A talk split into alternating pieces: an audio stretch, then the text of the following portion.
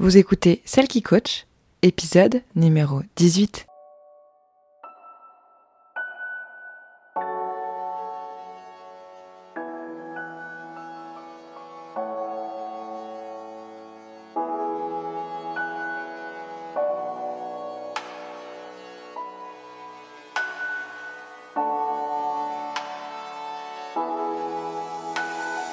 Bienvenue Vous écoutez Celle qui coach, l'émission qui vous aide à renouer avec vous-même pour vous épanouir et briller de votre plus bel éclat dans tous les domaines de votre vie.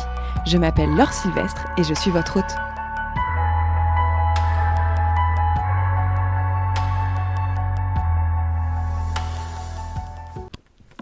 Salut Comment vas-tu aujourd'hui? Je vais très bien et je suis super contente, comme toujours, de te retrouver pour ce nouvel épisode Celle qui coach.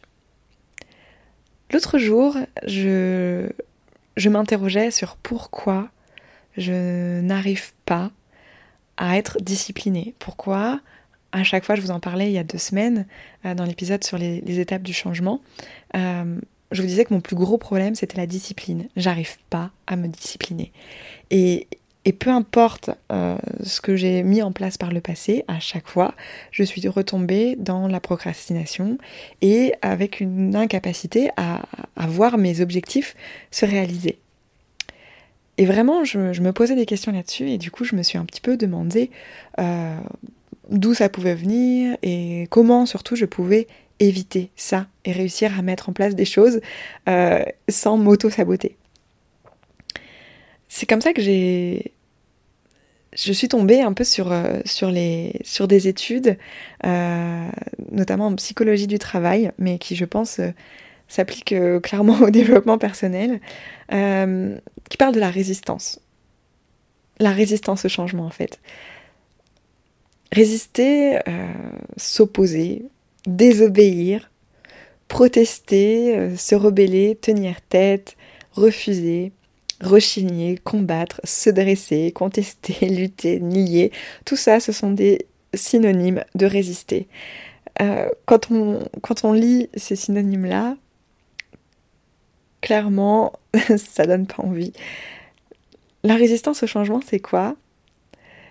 La résistance au changement, c'est le fait de diminuer ou d'annuler un mouvement, une force ou une action. C'est quand on va maintenir de manière volontaire ou involontaire un status quo.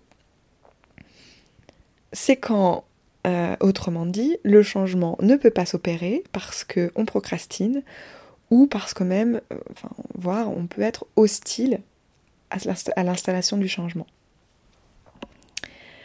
Pour, euh, pour les, les, chercheurs en psychologie du travail, la résistance au changement, c'est caractéristique d'un manque de repères, de références en fait, qui, vont permettre d'avancer et de procéder au changement. C'est quand on, passe à un processus euh, trop rapide et, du coup qu'on ne le comprend pas assez bien et qui entraîne euh, euh, voilà, des idées qui deviennent vraiment floues et que ben, du coup on va, lever les boucliers parce qu'on ne comprend pas en fait pourquoi on devrait changer et on ne comprend pas le processus. On va alors se mettre à procrastiner, voire à rejeter en bloc vraiment le changement et puis bah, au final rien ne se passe ou presque. Euh, c'est ce qui est euh, en jeu hein, quand on fait de l'auto-sabotage. Euh, et voilà, qu'on va résister ou rejeter en bloc involontairement notre propre volonté de changement. Ce qui est assez problématique, hein, puisque du coup, on va faire du surplace. Alors, c'est problématique, certes, mais c'est une réaction normale. Déjà parce que notre cerveau aime les routines. Je vous l'ai déjà dit, c'est plus facile la routine. En fait, ça va nous demander moins d'énergie de répéter quelque chose que l'on connaît déjà que euh, d'en apprendre de nouvelles. Et puis aussi, il euh, faut, bien qu'on se le dise, conserver le status quo, euh, ça permet en fait aussi de prouver que l'on sait faire les choses. Ça nous permet d'assumer une position valorisante ou tout du moins connue et confortable. Quand on reste comme on est, on ne surprend personne, tout le monde sait de quoi on est capable, et nous aussi on sait de quoi on est capable. Tout le monde sait euh, à quoi s'attendre, de quoi il en retourne, et finalement c'est très bien comme ça. Alors oui, il peut y avoir des problèmes, d'accord? La situation n'est pas forcément idéale, mais dans le fond, on m'accepte comme je suis, je réussis comme ça aussi, donc pourquoi est-ce que je vais changer quelque chose?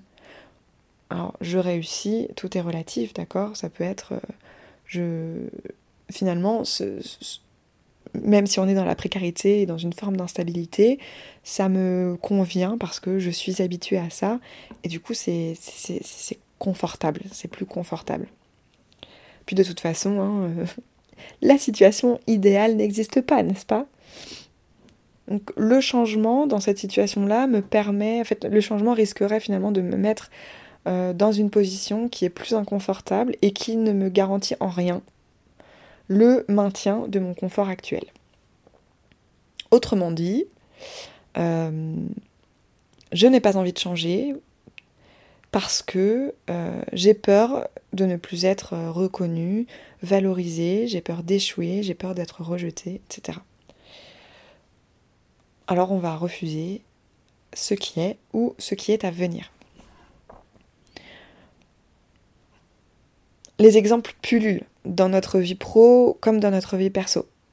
Par exemple, quand au travail, on accueille de nouveaux collaborateurs ou de nouvelles collaboratrices au sein de l'équipe, euh, quand l'entreprise se fait racheter, euh, ou quand on met en place un nouveau logiciel ou euh, de nouvelles méthodes de travail qui viennent un peu bouleverser mes habitudes quand je suis à mon compte et que je perds un client alors que ce n'était pas prévu, que je me rends compte que certaines de mes actions sont inefficaces, ou euh, quand une nouvelle loi va m'obliger par exemple à, me soumettre à, de nouvelles règles.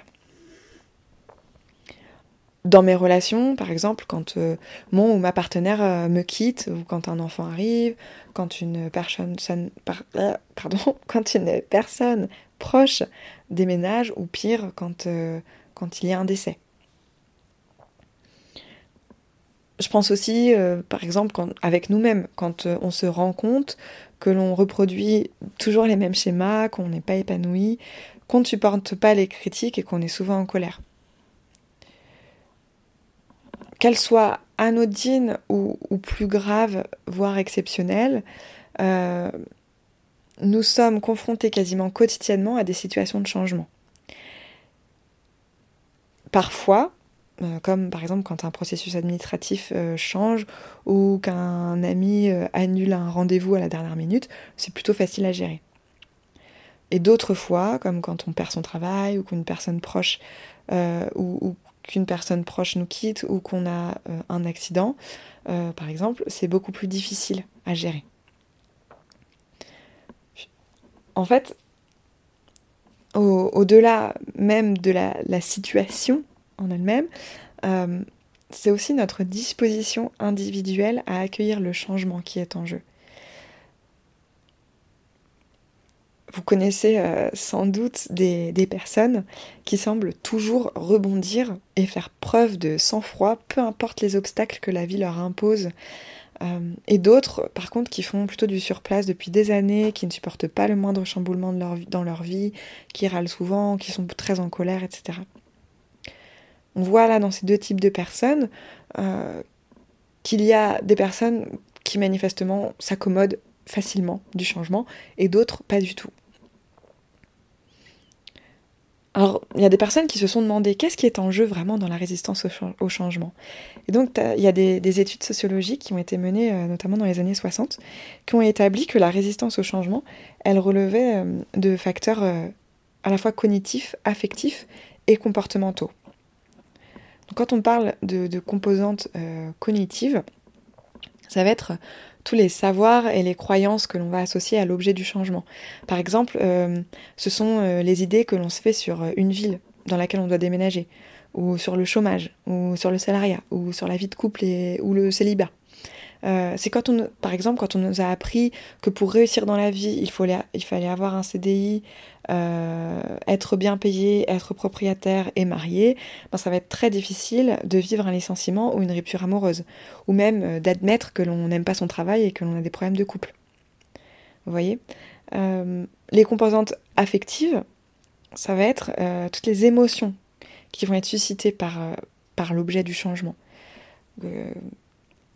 quand un, changement se pointe à l'horizon, est-ce que je ressens plutôt de la peur ou de la colère, de l'injustice, ou plutôt euh, de la joie, du plaisir, la confiance un sentiment de justice?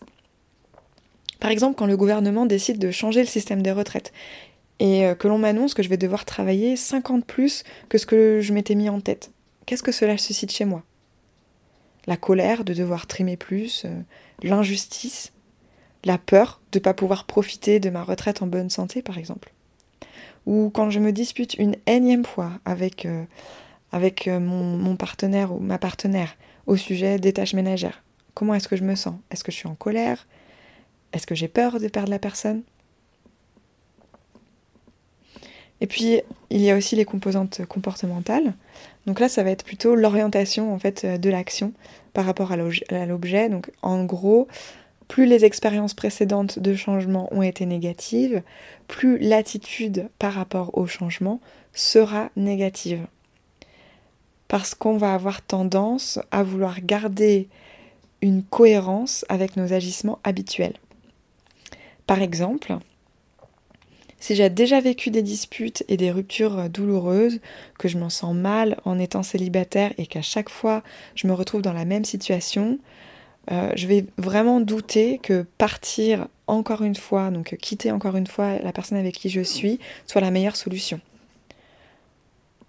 Certaines personnes euh, vont vraiment développer un trait finalement de personnalité de résistance au changement, conscient ou inconscient. On commence à voir, enfin maintenant que je vous ai dit tout ça, je pense que la question qu'on se pose c'est comment savoir si on a tendance à résister au, changement? Comme je le disais euh, avant, on est tous plus ou moins résistants au changement, d'accord? Et c'est normal. Mais je trouve finalement quand même intéressant de se pencher sur, euh, sur les indicateurs qui, attestent d'une résistance profonde au changement. Ce sont des indicateurs qui ont été euh, proposés par euh, le spécialiste en psychologie des organisations Orek Scholl en 2003. Lui, il établit du coup une échelle de, de résistance au changement qui se base sur différents facteurs. le premier facteur, c'est est-ce que je suis plutôt dans une recherche de routine? Suis-je habitué à un faible niveau de stimulation ou de nouveauté, par exemple? Est-ce que je me sens mieux quand les choses sont stables, voire immobiles? Euh, Est-ce que je me sens mieux quand euh, les, choses qui euh, les choses sont communes et familières? Ou au contraire, est-ce que j'ai l'habitude des changements dans ma vie? Ainsi, ça sera plus facile enfin non, ça sera plus difficile pardon, de, déménager pour une personne qui a vécu euh, la majeure partie de sa vie au même endroit que pour quelqu'un qui a eu l'habitude dans le passé de changer de lieu de vie régulièrement. Est-ce que j'ai du mal à changer mes vieilles habitudes Est-ce que l'adage euh, chasser le naturel et revient au galop prend, vraiment tout son sens pour moi euh, Avez-vous l'habitude de changer vos habitudes Comment réagissez-vous quand vos habitudes sont bousculées est-ce que vous êtes adepte du euh, c'était mieux avant, par exemple? Est-ce que vous préférez être surpris ou vous ennuyer?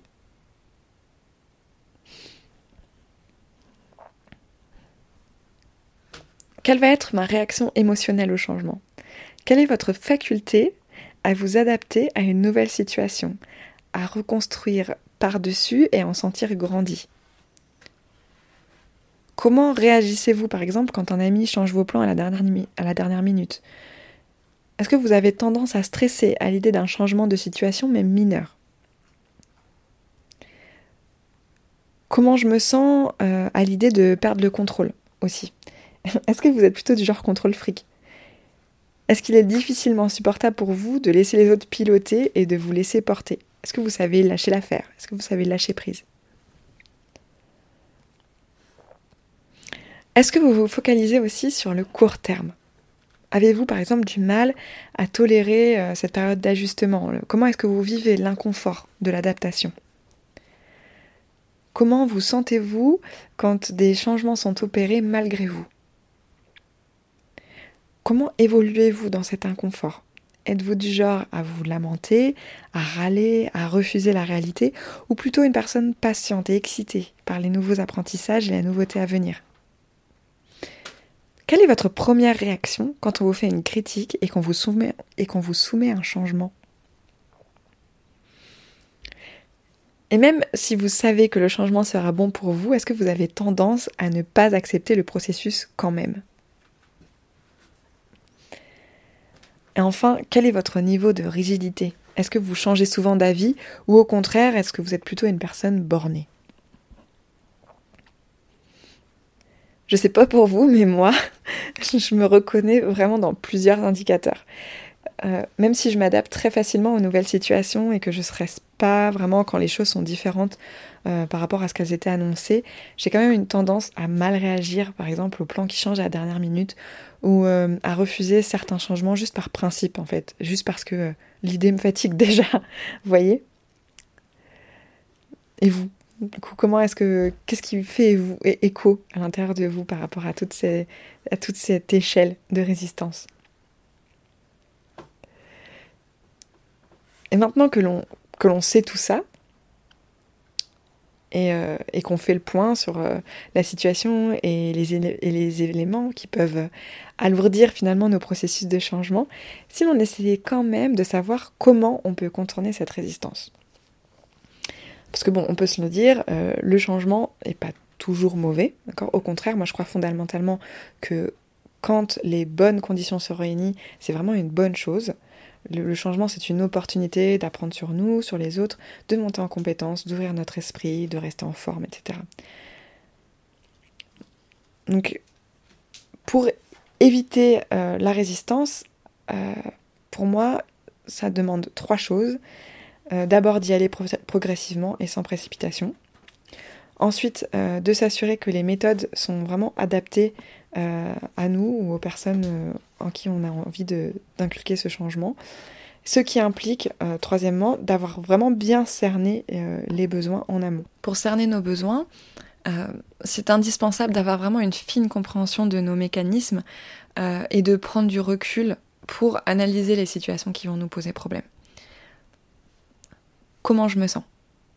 D'abord, je pense que c'est ça la première, euh, la, première, euh, la première étape hein, pour, euh, pour cerner ses besoins. Savoir comment je me sens. Quelles sont les émotions que ces pensées me suscitent? Et si elles sont négatives, à quoi ces pensées me renvoient? Quelles sont mes croyances? Est-ce que mes croyances sont vraies? N'y a-t-il rien autour de moi qui prouve le contraire? euh, Pour vous illustrer tout ça, je vais prendre euh, un exemple euh, personnel pour chaque étape. Donc moi, par exemple, ma résistance, l'une des, résistances que j'avais à un certain changement, c'était que je voulais pas me mettre en couple. donc pourquoi, comment je me sentais, quelles étaient les émotions que ça me suscitait Clairement, en fait, j'avais peur. Euh, j'avais peur de me perdre dans, le couple, de nouveau, en fait. Euh, j'avais peur de m'oublier, de plus réussir à vivre pour moi, parce que j'avais déjà vécu ça avant et que je voulais vraiment pas revivre ça, parce que ça m'avait euh, fait perdre confiance en moi, que, que j'étais pas la même personne que j'étais à la fin. Et hum, enfin, j'étais vraiment différente en fait au moment au moment de me mettre en couple et puis euh, au moment de la rupture et, j'avais pas envie de, revivre ça. J'avais pas envie de nouveau de me perdre. Ma croyance la plus ancrée, c'était euh, que en gros, les, hommes sont, presque tous les mêmes et que je pourrais jamais compter euh, sur l'un d'eux pour me soutenir comme j'aimerais. Pour moi, notre société patriarcale et la masculinité toxique gangrènent en fait les relations hétéros et je suis pas sûre de pouvoir y échapper et, j'ai vraiment pas envie de, m'y plier. Alors pourtant, j'ai quelques exemples de couples hétéros vraiment euh, qui sont un peu mes modèles autour de moi et qui me prouvent que c'est possible. C'est pas forcément facile, mais, que c'est possible. Et qui me prouvent aussi que, les hommes, certains hommes, sont capables d'être à l'écoute et de se remettre en question. Donc malgré mes croyances, j'avais quand même autour de moi euh, des personnes qui me prouvaient le contraire. La deuxième étape, c'est de se demander, voilà, en imaginant que le changement est inévitable, quelle est la pire chose qui puisse m'arriver? Et quelle serait aussi la meilleure chose qui pourrait m'arriver Et comment je me sentirais si cette éventualité se concrétise? Donc pour revenir à mon exemple, si jamais je ne peux vraiment pas éviter de me mettre en couple, au pire, bah, je me rends compte que ça ne me convient pas, puis j'arrête et je reviens au célibat. Au mieux, ça fonctionne et je suis heureuse de partager des moments de vie avec une autre personne. Ensuite, en imaginant que le meilleur est à venir, de quoi aurais-je besoin pour me rassurer pendant le processus? Et qu'est-ce qui pourrait rendre l'aventure moins inconfortable? Quelles sont les choses qui me font le plus peur et comment est-ce que je peux les atténuer? Quels sont mes non négociables donc moi par exemple, euh, pour réussir à me mettre en couple, euh, j'aurais besoin déjà de rencontrer une personne qui est ouverte, qui est respectueuse et qui est surtout empathique. Euh, j'ai besoin que la personne comprenne mes doutes, mes peurs et vraiment me soutienne sans me brusquer. J'ai besoin de quelqu'un qui m'écoute. Et j'ai peur de me perdre dans le couple, donc j'ai aussi vraiment besoin de garder mon indépendance, donc de vivre séparé. Je compte pas me, mettre, euh, me remettre à vivre avec la personne dans un premier temps. Et j'ai vraiment envie de continuer à avoir mes amis euh, seuls et euh, de, faire aussi mes propres activités. Et j'ai besoin d'une personne qui va comprendre ce besoin d'indépendance. Donc une fois que j'ai vraiment mis à plat donc, mes émotions et les besoins nécessaires pour m'aider à dépasser ces émotions, euh, quelle est la première chose que je peux faire pour initier le processus en douceur?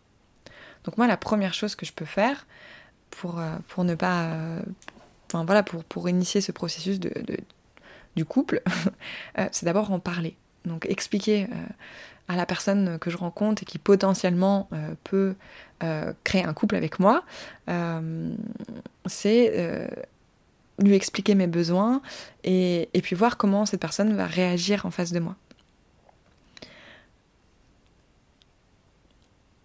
C'est euh, important en fait de, d'en arriver là parce que voilà ça va poser des bonnes bases en fait euh, et il faut vraiment se rappeler que la résistance elle va refaire sur, surface que vous le vouliez ou non, euh, régulièrement, et tant que le processus de transformation n'est pas intégré et pleinement accepté. Euh, c'est vraiment un marathon. Les difficultés vont se présenter sur la longueur. Généralement, c'est pas les premiers jours. Et c'est pour ça qu'il faut rester vigilant et pas s'engouffrer euh, dans l'énergie de la motivation et qu'il faut réussir à se freiner euh, pour avancer tranquillement. Sinon, euh, on risque clairement de se brûler les, ailes, pardon, de se dégoûter, euh, de s'épuiser, de se tromper, d'oublier de s'écouter, enfin bref. et puis, il faut vraiment pas laisser du coup le mental aussi s'emballer. Et, il faut réussir à déjouer ces, tentatives de vous emmener dans son vaisseau qui va à la vitesse de l'éclair, d'accord? Parce qu'on n'est vraiment pas à l'abri de ça. Vous savez très bien de quoi je veux parler, hein, de quand on a une nouvelle idée et que là, tout de suite, on dit Oh punaise, je préfère ça, ici et ça et ça. Et puis on s'emballe et on est déjà. Donc là, par exemple, dans le cas d'une relation, euh, se sentir, voilà, trouver une personne euh, qui nous écoute, qui, qui correspond à ce que l'on recherche et, euh, et se dire Ah bah c'est bon, tout de suite, c'est la bonne personne, et bim, ça y est, euh, notre, notre mental est en train de nous projeter, euh, en train euh, d'acheter une maison ensemble, d'avoir des gosses, et de, de, de, vivre heureux pour toujours jusqu'à ce que la mort nous sépare, d'accord? Non, on, évite ça parce que ça va nous foutre la pression, et en fait, on, on va, on risque de trop s'emballer, et, et, finalement, on va oublier de revenir à nos besoins essentiels. Donc moi par exemple, je vous, je, vous, je, vous, partage cette résistance au changement que j'avais à la vie de couple parce que c'est une résistance que j'ai réussi à dépasser puisque aujourd'hui, depuis euh, euh, plusieurs euh, mois maintenant, je, je, vis une nouvelle histoire. Et vraiment au, début de ma relation, j'avais peur, j'avais peur de l'exclusivité, j'avais peur de l'engagement, j'avais peur de la vie commune. Et vraiment malgré les sentiments qui s'installaient, j'avais du mal en fait à lâcher ça. Parce que je, ressentais que j'avais des sentiments qui arrivaient, mais plus j'avais des sentiments, plus ça me faisait flipper en fait, plus disais non mais attends alors euh, là t'es en train de, tomber amoureuse et, euh, euh, et, la dernière fois que t'es tombée amoureuse t'en es arrivé au manque de confiance en toi et, au fait de te perdre et de plus savoir qui t'étais. Et, et, vraiment j'avais pas du tout envie de ça. Donc il m'a fallu du temps et, beaucoup de discussions et d'introspection pour euh, analyser euh, l'avancée finalement de mes sentiments et de notre relation et d'adapter la relation en conséquence. Donc euh, ça a vraiment été un processus enfin, très progressif, hein, c'est un petit peu euh, la même chose, mais c'était, ça, on y a été vraiment doucement. Donc au début, euh, c'était pas, enfin voilà, on se voyait, mais euh, pour moi c'était pas trop officiel. J'avais d'abord besoin de savoir qui il était et est-ce que vraiment il me correspondait, est-ce que les besoins, mes besoins primaires étaient comblés avec cette personne? Donc est-ce qu'il m'écoutait, est-ce qu'il faisait preuve d'empathie, est-ce qu'il comprenait ce que je lui disais, est-ce qu'il me soutenait, est-ce qu'il me est-ce qu'il enfin, voilà, est prenait soin de moi? Donc euh, toutes, euh, toutes, ces choses que, dont j'avais besoin et, euh, et qui, enfin, que je recherchais absolument dans, dans, une personne. Et puis au fur et à mesure que c'était validé et que j'en étais sûre et certaine, j'ai réussi un peu à lâcher et finalement à en venir à une... À, à me considérer en couple, à assumer euh, d'être amoureuse et de le présenter à, ma famille et, euh, voilà et à, et à, mettre en place des projets ensemble, etc. Aujourd'hui, euh, on ne vit pas encore ensemble et, c'est finalement le prochain, enfin le, le, processus de changement peut-être que qui commence à, avoir, enfin je, je sais pas, mais s'il doit y avoir un changement, ce sera peut-être celui-ci prochainement mais voilà, ça nécessite que je travaille encore dessus parce que aujourd'hui, euh, je ne suis pas sûre. Euh, enfin, ça me fait encore peur de devoir vivre avec quelqu'un. Donc euh, voilà, j'y vais progressivement, mais et, c'est ça qui est important en fait, c'est qu'on va adapter la relation en conséquence à chaque fois. Chaque fois qu'une peur est dépassée, hop, on passe à quelque chose d'autre. Et je peux pas, ça aurait été impossible pour moi euh, de rencontrer euh, cette personne et de tout de suite me dire, bah, on est en couple, voilà, regardez, euh, enfin voilà, dans les premières semaines, dire, voilà, regardez, lui, c'est mon copain. et puis, au bout de trois mois, tout enfin quitter mon appartement et aller vivre avec lui enfin voilà non ça c'était impossible parce que j'avais trop de peur par rapport à tout ça par rapport à ce schéma-là. Donc il faut vraiment que chaque étape soit confirmée et que euh, je me sente à l'aise avec l'idée de passer à l'étape suivante. Euh, bien entendu, plus nos expériences passées euh, vont être négatives ou voire traumatisantes, moins nos croyances ont été chamboulées, moins nos attitudes ont été modifiées, plus le processus de changement sera lent et difficile. Je sais pas, enfin, je sais pas, c'est comme si vous imaginiez, euh, voilà, un alcoolique euh, qui essaye de se sevrer. Euh, il y a tellement d'émotions qui sont contenues dans chaque gorgée d'alcool avalé, tellement de croyances que la personne a sur elle, croyances négatives hein, généralement, que la personne a sur elle et sur son environnement, aussi le temps depuis lequel l'addiction est installée et, peut-être, enfin voilà, éventuellement le, le, terrain génétique dans lequel s'inscrit va rendre en fait le sevrage plus ou moins difficile. Euh, donc c'est voilà, on n'est pas tous égaux euh, dans euh, l'expérience du changement et, encore une fois, je l'ai déjà dit, je le redis, c'est ok. moi, ça m'a pris du temps, ça m'a pris plusieurs mois pour réussir à me définir comme étant une personne en couple. avant, dans mes expériences passées, je n'avais clairement pas ces difficultés-là parce que j'avais je j'avais pas autant de peur parce que j'avais pas fait l'expérience de ma dernière relation et c'est euh, Enfin, je, je me rendais pas compte que je pouvais me perdre, que je me rendais pas compte des problèmes euh, euh, que l'on trouve et qui sont récurrents dans les, dans les, dans les couples hétéros, etc. Je m'en rendais pas compte de tout ça. Donc je me, je, fonçais tête baissée là-dedans et, ça m'allait très bien et c'était ok. Et voilà, ma, relation précédente, je, on a vécu ensemble très vite. Donc au bout de deux mois, on vivait ensemble et puis on a vécu une belle relation pendant plusieurs années et, voilà. Et, et j'en étais contente. Sauf que je me suis rendu compte aussi de tout ce que ça m'avait fait au final. Et, c'est parce que j'ai vécu cette expérience-là que mon expérience suivante était beaucoup plus lente. Donc euh, voilà, les processus se font à notre rythme et ils sont conditionnés à nos expériences passées. Euh, c'est pour ça aussi qu'il est super important d'être entouré euh, des bonnes personnes et, de travailler à la connaissance de soi. parce de, de, réussir à entretenir la joie et le plaisir, de réussir à souffler, de réussir à faire des pauses et d'être indulgent avec soi-même. Parce que l'important, c'est pas la réussite, c'est vraiment le processus. Euh, quand vous êtes entouré des bonnes personnes euh, qui vont vous soutenir, vous allez vous sentir euh, bien dans l'expérience. plus vous allez vous connaître, plus vous allez savoir ce qui est bon pour vous, plus vous allez savoir vous diriger vers ce plaisir et cette joie. plus vous êtes indulgent avec vous-même, moins vous vous mettez la pression et plus vous avez envie de continuer et, moins le, chemin est, est, difficile en fait. Parce que quand on. Enfin voilà, quand je vous disais l'important, c'est la réussite. Euh, c'est pas la réussite, c'est le, processus. Parce que ben, quand on y regarde de plus près, euh, euh, un gros processus de changement est constitué de micro-changements. Faire une rupture, enfin, vivre une rupture, pardon, c'est faire le deuil de plein de petites choses et c'est en réapprendre plein de nouvelles. En fait, c'est réapprendre à faire plein de petites choses différemment. Une nouvelle rencontre, c'est euh, de nouveaux sentiments, euh, de nouveaux défauts, des nouvelles qualités à gérer, euh, c'est une nouvelle dynamique, c'est des nouvelles habitudes à prendre, etc. Le changement, en fait, quand on y pense, il est infini. Et, et on ne cesse, au cours de notre vie, d'évoluer et de s'en transformer. C'est inévitable. C'est ça la vie. Alors, moi je vous dis, autant apprendre à le faire dans la joie et le plaisir pour que l'aventure soit quand même beaucoup plus agréable. Allez, je vous dis à la semaine prochaine. À très vite. Bisous.